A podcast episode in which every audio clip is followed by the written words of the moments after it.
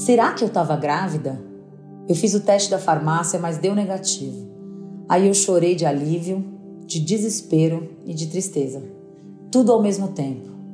A minha irmã me perguntou: Você queria estar tá grávida? Eu falei: Era o que eu mais queria, mas eu não sonhei em ter um filho desse jeito. Então, eu vou deixar nas mãos de Deus.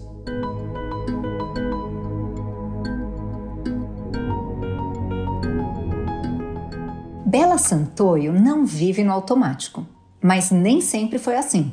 A descoberta de uma gravidez alguns dias após a morte precoce do seu marido fez com que ela tivesse força para encarar seus medos, preconceitos e insatisfações. Hoje, Bela é coach, mãe da Estela e está casada novamente. Eu sou Geise Diniz e esse é o podcast Plenai. Ouça e reconecte-se.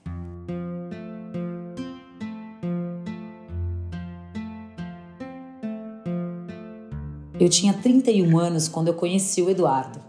Era uma fase em que a minha carreira estava bombando. Eu era advogada de formação, mas trabalhava como executiva, na área de negócios de um banco grande. Eu já não amava o que eu fazia como antes, só que eu era muito bem sucedida. A realização profissional vinha por meio da grana naquele momento. Como eu sempre gostei de autoconhecimento, eu já me perguntava: o que eu vim fazer aqui nessa vida? Será que o meu caminho é trabalhar em banco e ganhar dinheiro? Em vez de encarar essa crise de propósito de frente, eu achei que o que faltava na minha vida era uma relação amorosa bacana. Eu comecei a trabalhar essa questão com a minha terapeuta.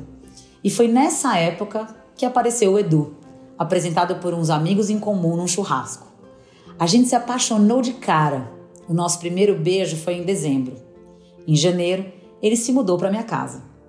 Eu era aquela pessoa que achava um absurdo casais que vão morar juntos sem nem se conhecer direito. Pensava que era coisa de gente desesperada. Bom, cuspi para cima e caiu na testa.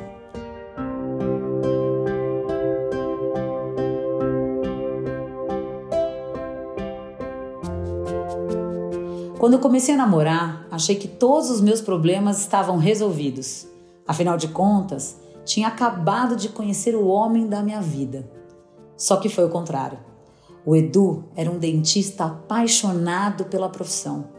Ele saía de casa feliz para trabalhar. Eu tive que conviver com a vocação dele e, obrigatoriamente, refletir sobre a minha. Eu nem sequer escolhi ser advogada. Queria ter estudado teatro ou jornalismo. Mas o meu pai mandou: vai fazer direito e acabou. E eu atendi os desejos do meu pai. E assim foi. O Edu me estimulava a mudar de vida. Ele esfregava as minhas qualidades na minha cara. Eu lembro que ele falava assim: Gatinha, você é demais. Você é uma águia presa numa gaiola de rolinha nesse banco. Pelo amor de Deus, suas amigas te amam, as pessoas te adoram, você tem magnetismo. O Edu era muito inteligente e tinha um olhar perspicaz sobre as pessoas. Eu me sinto uma mulher muito mais potente depois que ele entrou na minha vida. O Edu me incentivou a viver intensamente as coisas. Ele tinha uma certa urgência no viver e uma mentalidade abundante. Se a gente ia mergulhar, ele comprava o melhor equipamento de mergulho. Quando eu questionava aquela gastança, ele dizia que a gente tem que se tratar como um cavalo de raça. Uma vez, ele comprou um monte de roupa de esqui. Aí eu perguntei, mas por que tanta roupa de esqui? Porque a gente vai esquiar o mundo inteiro. Tudo nele era exagerado. Ele mesmo, fisicamente, era um exagero. O Edu foi atleta de rugby da seleção brasileira. Ele era largo, absurdamente forte. As camisetas ficavam esgarçadas no pescoço porque eram pequenas para ele. Seis meses depois que a gente foi morar junto, ele me surpreendeu com um pedido de casamento em Las Vegas. Ele levou até as alianças na viagem. No ano seguinte, a gente se casou em São Paulo, com uma festona para 400 convidados. A gente era um casal apaixonado, daqueles que dava esperança para quem não acreditava mais no amor. Parece que a gente sabia que o nosso prazo de validade juntos era curto. Quando a gente completou um ano de casamento, o Edu foi viajar com os amigos para ver o Mundial de Rugby na Nova Zelândia. Depois que ele voltou, eu tirei férias para a gente matar a saudade. Foi uma semana de amor a gente andou de moto, tomou chuva no parque e comeu nos nossos restaurantes favoritos. Na semana seguinte, eu me arrastei para o banco. e ele voltou feliz para o consultório.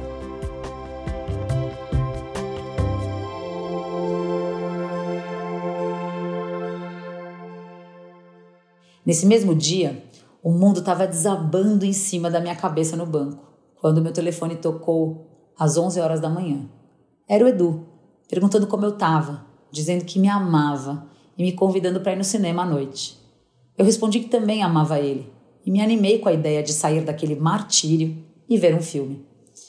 Uma hora depois, o telefone tocou de novo. Dessa vez, era a secretária do Edu, me contando que ele tinha passado mal e que eu precisava correr até o consultório. Eu cheguei a tempo de encontrar o meu marido no chão, desacordado e babando. O Edu foi levado de ambulância para o hospital, mas não resistiu. Ele faleceu subitamente, de um AVC, aos 43 anos. O nosso primeiro beijo não chegou a completar três anos. Ninguém entendeu como uma pessoa jovem, saudável e sem nenhuma comorbidade morre assim. Foi um desses acontecimentos inexplicáveis da vida. Aos 34 anos, eu fiquei viúva do grande amor que eu tinha encontrado, no auge dos nossos planos e sonhos. Eu tirei uma licença do trabalho e mergulhei no luto profundo. Eu nunca tinha passado por nada parecido. Nunca tinha sentido uma sensação de angústia tão forte que me impedisse de enfrentar o dia. Quando Edu se foi, eu me senti numa escuridão total. Eu tinha dores físicas. Eu, que costumo ser uma pessoa alegre e festeira, não sabia lidar com aquela tristeza. As pessoas oravam por mim. Minha irmã se mudou para minha casa e algumas amigas se revezavam para ficar comigo. Mesmo assim, eu senti uma sensação de solidão total. Eu tinha vergonha de chorar demais o tempo todo, como se eu não pudesse fazer aquilo. Então, eu tomava banhos demorados e chorava debaixo do chuveiro. Os banhos foram curativos para mim. Eu pedi ajuda para Deus e me lembrei de um texto que se chama Pegadas na Areia. Ele conta a história de um cara que caminha na praia com Jesus. Esse cara se sente sozinho e só enxerga um par de pegadas no chão. Quando ele pergunta por que foi abandonado, descobre que as pegadas eram de Jesus, que estava carregando ele no colo. E eu precisava do colo de Deus. Naquela hora, a fé me ajudou demais. Assim que a morte do Edu foi constatada, ainda no hospital, o psiquiatra da família perguntou se eu precisava de algum remédio para lidar com aquele momento. Eu falei que nunca tinha tomado nada, nem saberia o que tomar. E aí ele me questionou: Tem alguma chance de você estar grávida? Eu respondi que não, mas que eu tinha tirado o DIL sete meses antes. Então ele falou: Vou te dar um fitoterápico. Eu fiz um teste de farmácia para tirar a dúvida, mas deu negativo. Mesmo assim, fiquei encasquetada com aquilo. Umas semanas depois, solicitei um pedido de exame de sangue para o meu pai, que era pediatra. Eu fiz o teste numa quinta-feira, na mesma semana em que eu voltei a trabalhar. Eu lembro que eu chorava no laboratório enquanto tiravam o meu sangue. O enfermeiro foi um querido e me falou para eu ficar calma e que o resultado sairia dali a algumas horas. Eu fui para o banco e não contei para ninguém. Mas aí uma funcionária minha, evangélica fervorosa, pediu para falar comigo. Ela me disse assim: Bela, eu estava orando ontem por você, de joelho no chão, com a Bíblia na mão. Deus profetizou nos meus ouvidos que você vai ser feliz no detalhe que você viveu com o Eduardo. Aquele detalhe que só você sabe. Você vai ser em dobro. Eu comecei a chorar e contei para ela sobre o exame. Às 5 horas da tarde, ela foi comigo para um cantinho do andar e a gente entrou no site do laboratório. O teste deu positivo e eu chorei de alegria. Liguei para o meu ginecologista que eu fazia tempo que não via.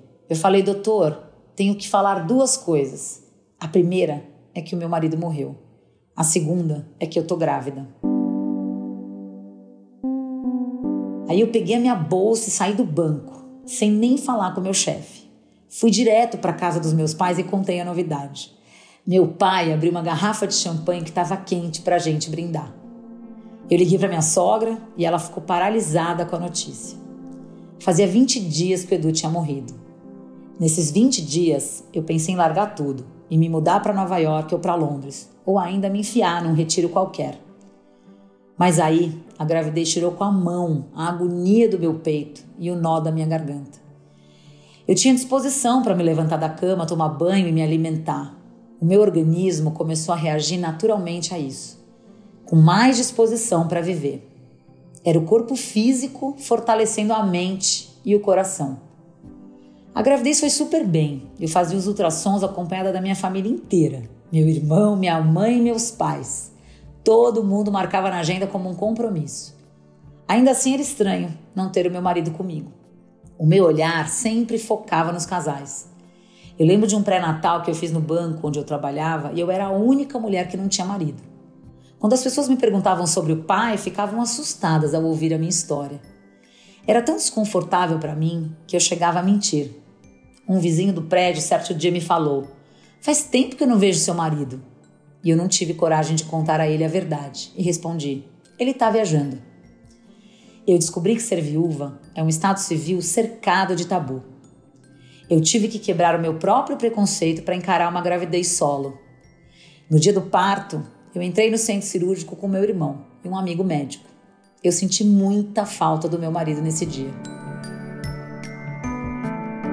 A Estela nasceu com 4 quilos, super saudável, com uma pintinha no braço e uns olhões expressivos. Ela era a cara do pai. Todas as visitas ficavam surpresas com a semelhança física entre eles. A lembrancinha do nascimento foram cookies em formato de borboleta, porque na missa de sétimo dia do Edu, uma borboleta ficou voando dentro da igreja. Eu me orientei com a psicóloga sobre como contar para minha filha sobre o pai dela. Quando ela era bem pequenininha, eu falava que ele ficou dodói e virou estrelinha, mas que ele desejou muito ela, que ele sonhava em ter uma filha de cabelo cacheado que ia se chamar Estela. Quando a Estela tinha três anos, eu comecei a namorar o Murilo, que hoje é o meu marido. Ele também é viúvo e a gente se conheceu por um amigo em comum. A Estela tinha cinco anos quando entrou com o Murilo na escola pela primeira vez. Eu lembro que ela arrastava ele pelo pátio, cheia de orgulho. Ela diz que o Murilo é o pai do coração dela.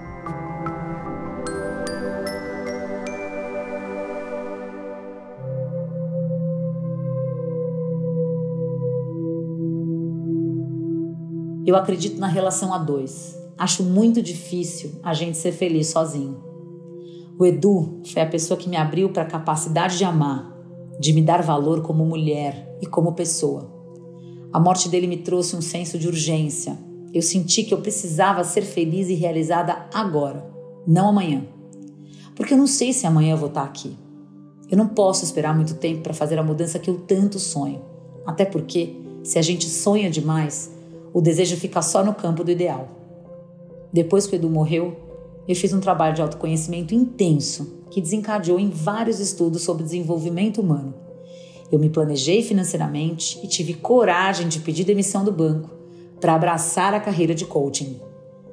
Nos últimos 11 anos, eu atendo pessoas e dou palestras, dou cursos e workshops voltados para o desenvolvimento humano, pessoal e profissional. Eu sou muito realizada e sinto que meu propósito é transformar vidas, assim como eu transformei a minha.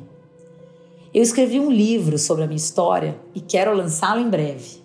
A escrita foi um processo altamente curativo para mim. O livro vai ajudar a Estela a saber de onde ela veio, mas eu acho que a história pode ajudar outras pessoas também. Eu sempre gostei muito da vida, mas hoje eu coloco mais atenção nas pequenas coisas do dia a dia Raramente eu caio no automático. Eu sinto a vida de uma maneira mais pulsante. Eu amo o meu trabalho, eu amo a minha casa, amo a minha família o meu modo de viver. Eu sempre digo para os meus clientes: a gente tem que viver hoje como se fosse a vida inteira. Eu quero viver bem para morrer bem.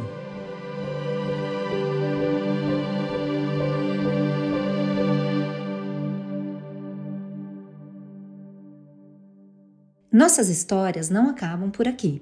Confira mais dos nossos conteúdos em plenai.com e em nosso perfil no Instagram, arroba Portal Plenai.